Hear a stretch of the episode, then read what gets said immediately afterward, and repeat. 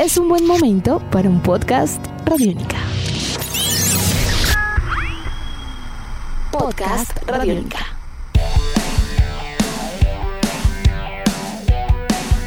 Bienvenidos a esta nueva edición de Podcast Rock and Roll Radio, producto de Radiónica, desarrollado por el señor Andrés Durán, arroba Andrés Durán Rock, y quien les habla, Héctor Mora, arroba Mora Rock and Roll, bajo la producción de Juan Jaramillo, Alexis Ledesma y la captura sonora de Camilo Barón.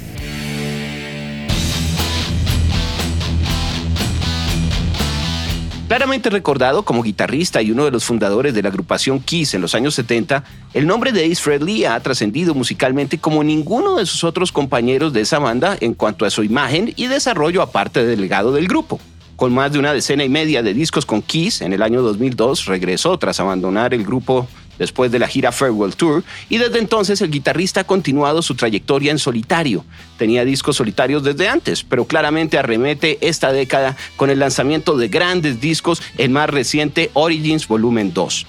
Así que el día de hoy en Podcast Rock and Roll Radio, la revancha de Ace Frehley. Eso y mucho más para los próximos minutos. Andrés, muy buenas tardes.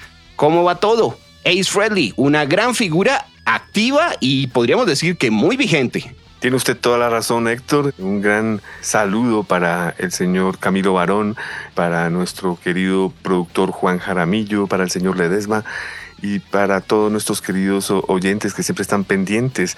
Y sí, tiene usted toda la razón. Hay una revancha, hay una revancha porque claramente nos indican los libros que la agrupación Kiss, por ejemplo, en el segundo periodo, en la segunda década de los 2000, tan solo lanzó un álbum, Héctor, Monster. y digamos que en los 2000 en general serían dos discos con el Sonic Boom del 2009. Así que digamos que en 20 años, Héctor, dos discos lanzó Kiss, mientras que nuestro amigo Ace Frehley poco a poco nos ha demostrado que desde el 2014, bueno, desde antes, desde el 2009, lanzó el Anomaly, en el 2014, ya en la segunda década de los 2000, Space Invader, luego vino con el Origins Volume 1, luego con el álbum Spaceman y acaba de lanzar Origins Volume 2 2020. Pero ahí no queda eso, Héctor también se han lanzado una serie de álbumes especiales a través del Record Store Day.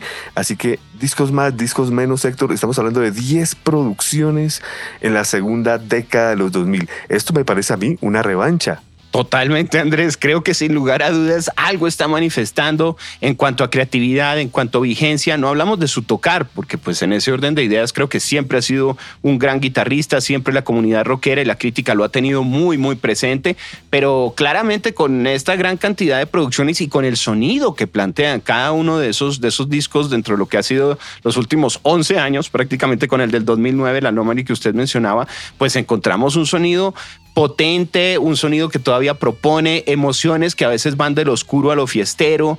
Digamos que hay de todo, porque los Origins incluyen muchos covers también, unas visiones particulares de grandes canciones en la historia del rock adaptadas y con grandes invitados que lo han estado acompañando en, ese despliegue.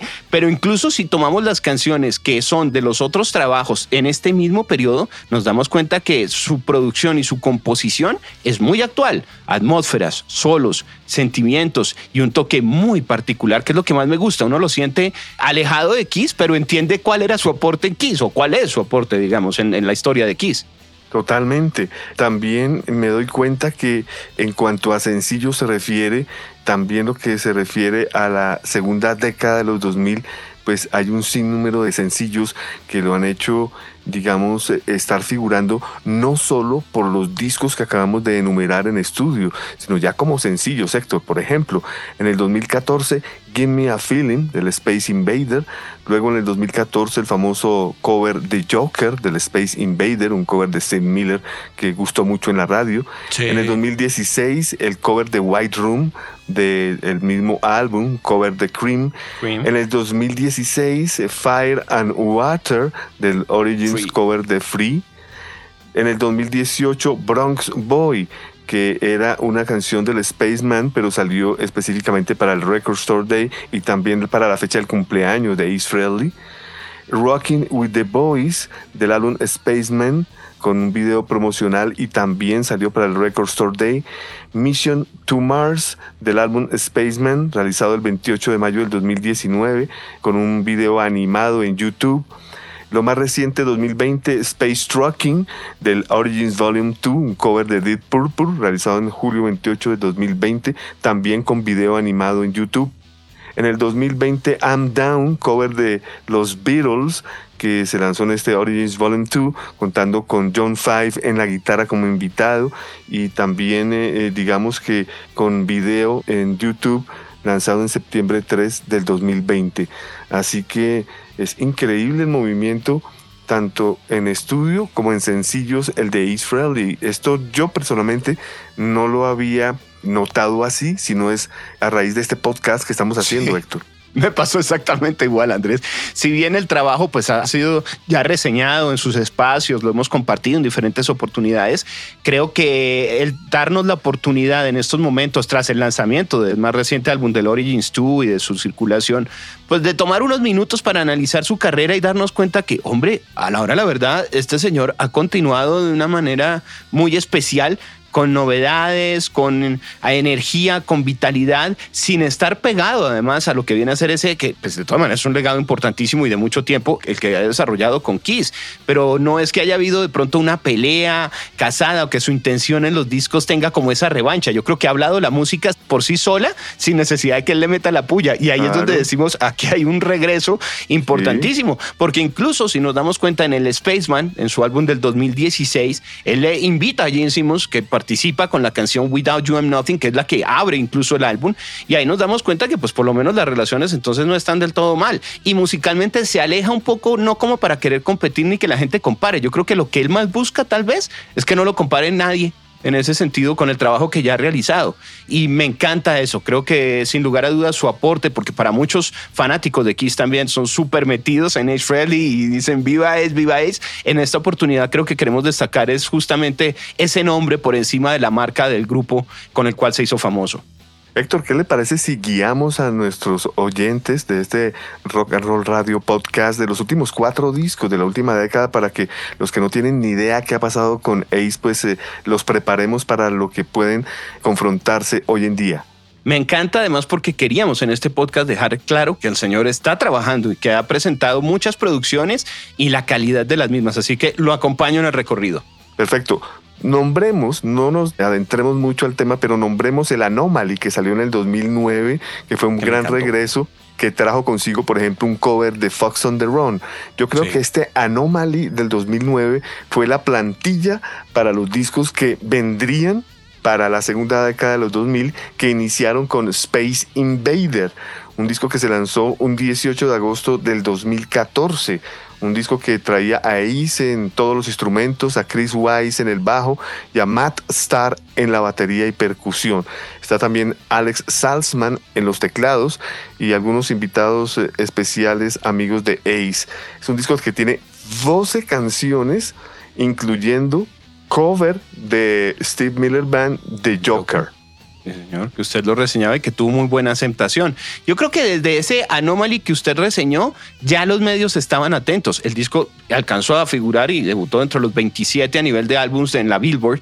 Para ese entonces el Anomaly no fue para nada mal en ese Billboard 200. Eh, de hecho, estuvo más alto en algunos listados en Europa, donde siempre han recibido también eh, muy bien su música, específicamente hablando península escandinava, Austria, Alemania y demás. Luego entonces aparece este Spaceman y yo creo que lo que alcanzó a cultivar en ese momento captando mediáticamente atención por parte especializados para ver esa nueva faceta, lo ratifica, como usted bien dice. Yo siento que el sonido va evolucionando. Me gusta que la Anomaly es muy oscuro también y este Spaceman lo siento supremamente moderno, lo siento muy fresco, también muy puro. En ese sentido creo que los sencillos son potentes y como que cubren muchos aspectos dentro de lo que puede ser un hard rock, e incluso algo de heavy metal, pero yo lo siento más es como rock potente. Así es. Algo que usted acaba de decir, lo confirmo. Anomaly, oscuro, aún así debutó directamente en el puesto número 27 de la Billboard en el 2009, mientras que Spaceman es mucho más asequible, debuta en el puesto número 9 de la Billboard. Así que tiene usted toda la razón, este disco es mucho más amigable para el oído. La carátula es hecha, yo no sé si usted se ha dado cuenta, por el mismo artista que hizo las carátulas de Destroyer y Love Gun. Entonces, pues claro, ah. trae una familiaridad a esta nave espacial que puso Ace en la portada. Sí, tal vez en esa parte gráfica para este álbum sí encontramos ahí como un aire un poco cercano a lo que habíamos visto de cosas anteriores con Kiss. Bueno, pasemos ahora al famoso Origins Volume 1 el primer eh, volumen de los orígenes, que como su nombre lo dice, pues son las influencias de Israel y también con invitados. Aquí podemos enumerar invitados especiales como por ejemplo John Five, guitarra, Paul Stanley, como usted lo decía también en buenos términos con Ace, eh, canta en una canción y coproduce, Slash de Guns N' Roses, Lita Ford canta una canción, Mike McCready, guitarrista de Pearl Jam, nada más y nada menos. Y pues con un recorrido también de sonidos, me atrevo a decir, de diferentes estilos dentro de lo que viene a ser el rock, ¿no? No se centró solo como en una tanda, porque aquí encontramos desde, en este Origins One, desde un Rolling Stones, desde un Jimi Hendrix, hasta cosas como The Trucks, por ejemplo, que me llamó la atención siempre, o The Kings. Tiene usted toda la razón. Sí, eso es me, claro. Me parece que este disco se mantiene también en ventas y en popularidad, debuta en el puesto número 23 en la Billboard. Y pues digamos rápidamente los grupos que hacen parte de los covers, Héctor. Está Cream con White Room, los Rolling Stones con Street Fighter Man, Jimi Hendrix con Spanish Castle Magic, Free con Fire and Water, Thin Lizzy con Emerald, Led Zeppelin con Bring It On Home, The Trucks con Wild Thing, encontramos un cover de Kiss, canción eh, de Israeli, Parasite, Está Steppenwolf, nada más y nada menos con Magic Carpet mm. Ride. Otro cover de Keys, cantado por Ellis Presley, el famoso Call Jean, eh, acompañado por Mike McCready. Bueno, pues Ray Davis de The Kings no podía faltar, como usted bien lo ha dicho, con Till the End of the Day y la canción Rock and Roll Hell con Gene Simmons. Vamos avanzando en el tiempo y algo interesante es que repite distribución y repite trabajo con la discográfica E1 Music, que es totalmente independiente, pero digamos de las grandes de independientes dentro del marco independiente ya a un nivel mucho más mayor que incluso independiente. Y repite entonces con un sonido muy especial y muy particular alrededor de lo que es este Spaceman. Si antes había Space Invaders, este es Spaceman 2018. Sí, señor. Octubre 19, 2018. Acá Ace Frehley vuelve a refrendar su amistad con Gene Simmons, que aparece aquí en la canción que abre el disco, ¿no? Without You I'm Nothing. Fuera de eso puso a tocar el bajo a Gene Simmons Ace Frehley, cosa que me parece muy correcto. Tenemos eh, a Scott Coogan en la batería. Eh, encontramos a Matt Starr en la batería, Anton Fig en la batería. Me encanta Anton Fig, es de los máximos bateristas en estudio es un gran disco, diría yo, Héctor, este octavo álbum en estudio como solista que mm, también rememora en su portada a lo que es el Ace Frehley de Kiss, pero sin maquillaje. Fíjese usted que lo único que hace falta es que tuviera maquillaje, pero tiene simplemente unas gafas oscuras y el apodo de él pues era el Spaceman. Entonces me pareció una bonita portada, buenas canciones, Héctor, son nueve canciones, poco corto el disco, 37 minutos, pero son canciones sólidas. Hay un cover también aquí que se llama I Wanna Go Back de Beatty Satellite. Hay de todo un poco aquí, es un bonito disco. Sí, sumaría lo que usted comenta de lo corto del álbum, eh, lo destacaría tal vez porque frente a los anteriores sí quedó uno como un poquito iniciado, ¿no? este es un poquito corto, tal cual, pero el sonido se mantiene, eso es lo que más me gusta, que a la hora de la verdad lo siento uno muy consecuente con todo lo que presentaba como solista, no solamente en las canciones que son covers, ¿no? Que igual les mete su estilo y cambian. Totalmente. Bueno, llegamos al 2020 con el famoso Origins Volume 2, el segundo volumen de los orígenes del señor Ace Frehley, como su nombre lo dice, pues las influencias. Tenemos Good Times, Bad Times de Led Zeppelin, Never in My Life The Mountain, Space Trucking de Dead Purple, I'm Down de los Beatles, Jumping Jack Flash de los Stones, Politician de Cream, Lola de The Kings de nuevo, Humble Pie con 30 Days in the Hall, Jimi Hendrix con Manic Depression, tenemos un cover de Paul Reverie and the Riders que se llama Kicks, The Animals con We Got to Get Out of This Place. Y otro cover de Kiss, el álbum cierra con el famoso She. Sí, señor. Frente a algunas declaraciones que dio en ese sentido Ace a nivel de promoción para medios incluso como Ultimate Classic Rock o Ultimate Guitar, también encontramos que se encontraba muy feliz de poder desarrollar algunos covers o algunas versiones de canciones que no había podido presentar anteriormente, toda vez que no estaba muy convencido, no de su música, sino de a quién presentar o cómo manejar la parte vocal. Y en ese orden de ideas, el incorporar la canción de Humble Pie, el 30 Days in the Hall, lo tiene muy feliz. Parece ser que es de los que se siente más orgullosos dentro de toda la selección de canciones. Esa le da como un sentimiento particular para lo que viene a ser el álbum. Sí, señor. Ha recibido críticas porque muchas personas no esperaban que hubiese un segundo volumen, pero pues lo indicaba todo el título del primero, ¿no? Obviamente iba a venir un segundo. Y de hecho, Héctor, ya hay un contrato para el mismo sello disquero por eMusic, donde va a haber un volumen número 3 de Origins y un nuevo álbum en estudio de Ace Frehley para el primer trimestre de 2021. ¡Wow! ¿Y le doy una sorpresa? Por favor. Bueno, pues resulta que en una entrevista que se formuló a Ace Frehley en cuanto a qué invitado le quedó por fuera de este nuevo álbum de Origins Volume 2, él dijo que sí, que había quedado una persona por fuera del disco y que fue nada más y nada menos que Peter Chris, el oh. baterista original de Kiss, que él lo invitó y pues él accedió, pero hubo un pequeño problema y es que se estaba recuperando de un shoulder, de un hombro. Del hombro, Entonces, alguna lesión. Eh, exacto, él le dijo que hasta que estuviera 100% bien podría hacerlo. Finalmente no se hizo, pero pues quedó pendiente. Así que un Origins Volume 3 ya está planeado para de pronto en unos dos o tres años, porque como lo digo, primero viene un nuevo álbum de estudio de Ace.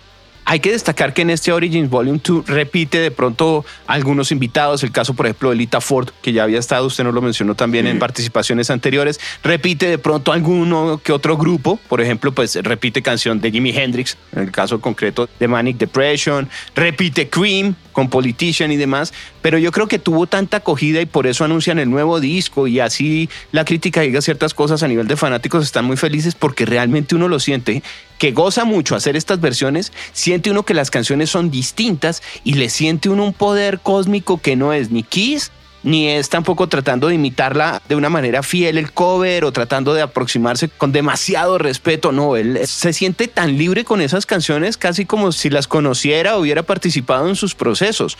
Me llama la atención que nuevamente aparece Kings. Eso le confieso que me, no me sorprende porque pues es un músico de gran trayectoria. Kings es una agrupación de un gran legado que por algo lo está incorporando, pero sí me llama la atención. Eso me parece algo muy especial y que hoy en día también tenga la posibilidad de presentar una visión o un cover de una canción de Led Zeppelin y nadie le diga nada, es porque es uno de los grandes. No solo porque lo hace bien, sino porque realmente es de los grandes. A muchas agrupaciones nuevas se llegan a aproximar un poco a lo que son tratar de hacer covers de Zeppelin y los masacran. Aquí creo que este señor lo ha hecho de una manera excelente y no hace más que sencillamente invitarlo a uno a querer escuchar más y por eso me alegra que venga un tercer álbum porque sí, no son suficientes los dos anteriores a nivel de esos tributos, para nada.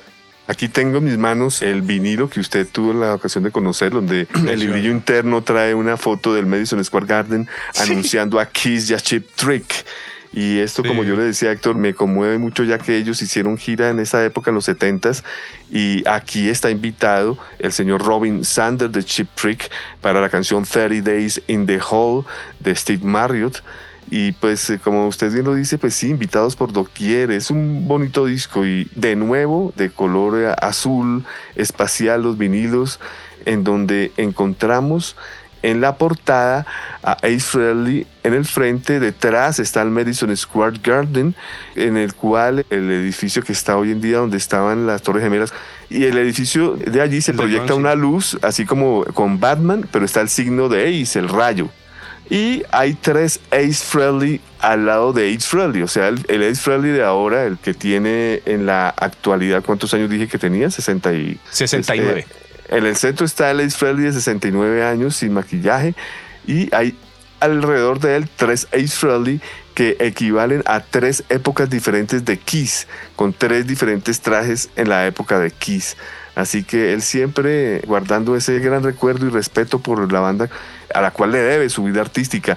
Eh, usted me explicaba algo muy interesante que yo no me había dado cuenta y es que en la portada en una foto aparece las calles donde está ubicado el Madison Square Garden y en otra parte está en la estación del metro, ¿no? Es muy bien hecho. Es como si tomaran de verdad la ubicación tal cual del lugar y la trasladan un poco a esta estética y a esta imagen de Freddy, porque por ejemplo, lo que viene a ser el Madison Square Garden en Nueva York sale como un pedazo de cometa del mar, como si fuera algo espacial, como si cada uno fuera un, sí, como un cometa distinto, me atrevo a decir. Y lo que se ve ya, pues es el monumento, el memorial del 11 de septiembre, que está también allí presente Andrés, se ve pues Nueva York, incluso un pedazo del Empire State, pero es toda la visión desde la punta de Manhattan hacia el Madison Square Garden y es realmente esa más o menos la proporción, simplemente la retocan y la vuelven totalmente espacial. Dice West 33 Street y la 8 Avenue, la dirección del Garden. y ahí queda. Y en cuanto a las estaciones del metro es la 34th Street Penn Station, ACE, las estaciones A, C y E de la 34th Street Penn Station. El disco pues está en promoción, Andrés, como usted comentaba, incluso hemos estado presentando algunas canciones hace poco también en nuestro especial alrededor de días de radio musical y yo creo que queda muy claro su desarrollo también no solo alrededor de las guitarras, sino en el aporte de la guitarra a la canción, pero en la construcción general. Yo siento que su visión a nivel de producción también es muy muy completa y permite complementar la identidad que dice esto es Ace Friendly porque repito, además el trabajo de él frente al trabajo que han desarrollado, cosas eh, por su lado de cualquiera de los otros keys es muy distinto. Tiene un toque muy, muy propio. Héctor, ¿qué le parece si antes de finalizar este podcast le leo algunos titulares que han venido saliendo día tras día de East Friendly, que es lo que nos promovió a usted y a quien les habla a hacer este podcast? Porque cada vez que hacemos uno tiene que tener un trasfondo, tiene que haber un motivo. Y escuche lo siguiente, por ejemplo, octubre 14 de 2020, East Friendly dice que Bruce Kulick Blows Away acaba con Tommy Tyler en el escenario, que es el actual guitarrista de Kiss, ¿no? Y pues si lo dice Ace Frehley, él tiene derecho a decir cuál es mejor. Y recordemos que Bruce Kulick fue guitarrista de Kiss en la época sin maquillaje y especialmente el gran disco Revenge, el Revancha. Luego, el octubre 8 del 2020, luego del fallecimiento de Eddie Van Halen, Ace Frehley dice que Eddie Van Halen era el mejor guitarrista en la historia, sobre todo por sus innovaciones y sus aportes. También mucha coherencia a lo que dijo. Octubre 7 del 2020 dice que está muy feliz porque en el Record Store Day se va a lanzar un picture disc del Space Trucking. Así que ahí tenemos un Ace Frehley actual en uno de los certámenes más importantes en el mundo como el Record Store Day. Iba a decir que, oiga, ¿será que de pronto incluye una visión de la música de Van Halen también para el Origins 3? Sería interesante. Yo creo que está obligado, sí señor. ¿Cierto? Tiene toda la razón. Sí, sí. Bueno, el 28 de septiembre, Ace Frehley asevera que Peter Chris va a estar en el Origins Volume 3, que estamos hablando precisamente. El septiembre 24 de 2020, Ace Frehley comenta que él se ha dado cuenta a través de los años que su música y su personaje es el más interesante de los cuatro miembros originales de Kiss. Ahí sí se comienza a abrir un poco la boca. Sí, sí. Sí, sí, sí. Mejor no meterse en ese tema, tal vez. exacto. En septiembre 23 de 2020, Israeli dice que Paul Stanley y Gene Simmons eh, van a tener que meterse la mano al drill para poderle pagar a él si quieren que toque con Kiss también me pareció pues algo que sobraba decir, ¿no? Porque eh, un poco feo ese detalle que tiene que haber plata de por medio que le paguen, pues todos sabemos que todo es un dinero que tiene que recibir una remuneración, pero yo creo que también sobraba ese comentario. Luego, Ace Frehley en septiembre 20 del 2020 dice que su primer álbum como solista en el 78 le hizo darse cuenta de que él era el más creativo de los miembros originales de Kiss. Bueno, pues esto es verdad, ¿no? El disco es el mejor, pero yo creo que eso quedó en el 78 y pues debería mm. dejarlo así. Sí. En junio 8 del 2020 dice que el nuevo álbum de música original en estudio de Ace estará lanzándose en el primer semestre del 2021. Y por último, que es el gran novelón, es que él sorpresivamente abandonó a su novia Rachel Gordon, con la que estuvo durante 13 años y se, digamos, se cuadró con otra novia. Él solía vivir en Los Ángeles, ahora vive de nuevo en New York y pues problemas de faldas que pues a mí personalmente me parece muy frívolos, Héctor, pero pues hablemos de las cosas que tienen que ver estos problemas de faldas musicalmente ya lo dijimos en días de radio. Por ejemplo, en el Origins Volume 2, la canción Lola, él la había grabado con Rachel Gordon, con su exnovia.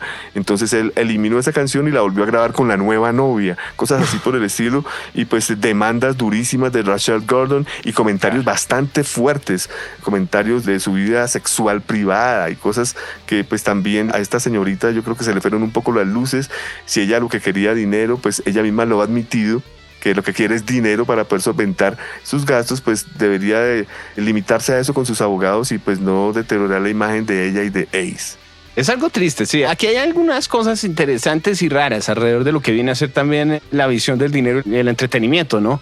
Eh, no sé, no sé, quedo ahí como con dudas porque igual él, por ejemplo, así por encima, Andrés, recuerdo cuando criticó un poco el hecho de que se hubiese enterrado en un ataúd que estaba pues marcado también un poco con los logos de Kiss cuando se enterró hace poco a... Dimebag.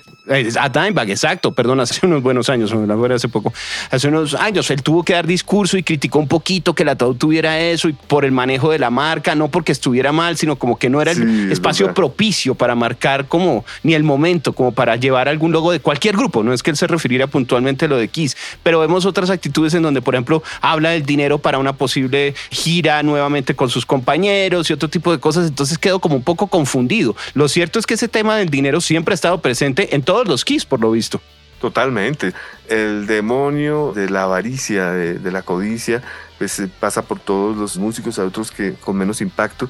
Pues yo estaba acostumbrado a estar siempre sintonizado con un Frehley alejado de esto no sé, ha cambiado de pronto su personalidad un poco. Me gusta su nuevo disco. De hecho, me sorprendió que cuando lo compré no me lo despacharon porque estaba agotado. Lo enviaron hasta ah, tiempo después. Así que me alegra mucho porque es uno de mis ídolos.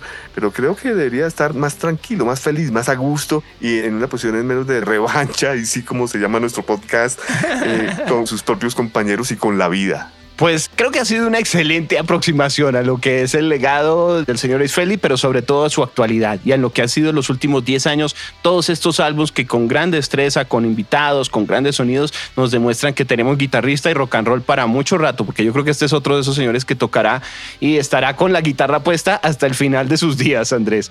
¿Algo que estemos dejando por fuera para finalizar nuestro podcast el día de hoy? Es verdad, si analizamos el formato musical de Ace, como usted lo decía, muy aproximado al hard rock, al rock pesado, pues sí, podremos tener Ace para mucho rato. Yo creo que lo más importante es que la gente de pronto que escucha este podcast, si no ha disfrutado alguno de esos discos que mencionamos, se acerquen nuevamente. Lo importante, no solo escucharnos, y lo cual agradecemos muchísimo, sino que se acerquen ustedes a la música, que disfruten esas canciones y así puedan también sacar sus propias conclusiones. Y por último, Héctor, no hablamos de la parte inicial de su carrera, así que revisen el Ace Frehley 78, el Frehley Comet 87, el Second Side 88, el Trouble Walking 89. Son buenos discos también todo lo que viene a ser incluso el Freldis Comet, finales de los 80s y demás. Hay mucho, hay mucho material para disfrutar. Y bueno, creo que con eso podemos dejarle tarea a nuestros oyentes. Andrés, muchas gracias. Ha sido como siempre un placer el que podamos desarrollar estos podcasts que llegan a todos nuestros oyentes con un desarrollo muy especial bajo la producción de Juan Jaramillo, Alexis Ledesma y la captura sonora de Camilo Barón pues más honor para mí. Usted sabe cuánto me gusta a mí Ace Frehley, pero pues como lo hemos dicho, hay que decir las cosas y si un artista habla alguna cretinada, como algunas de las cositas que ha dicho Ace, pues hay que decirlas y hay que confrontarlas como son. Y yo creo que los artistas deben de ser más tranquilos y estar felices de lo que han logrado. Cuando se dedican solo a la música es fabuloso, por eso nos encanta lo que está haciendo en la música y ya. Exactamente. sin problemas. Exacto.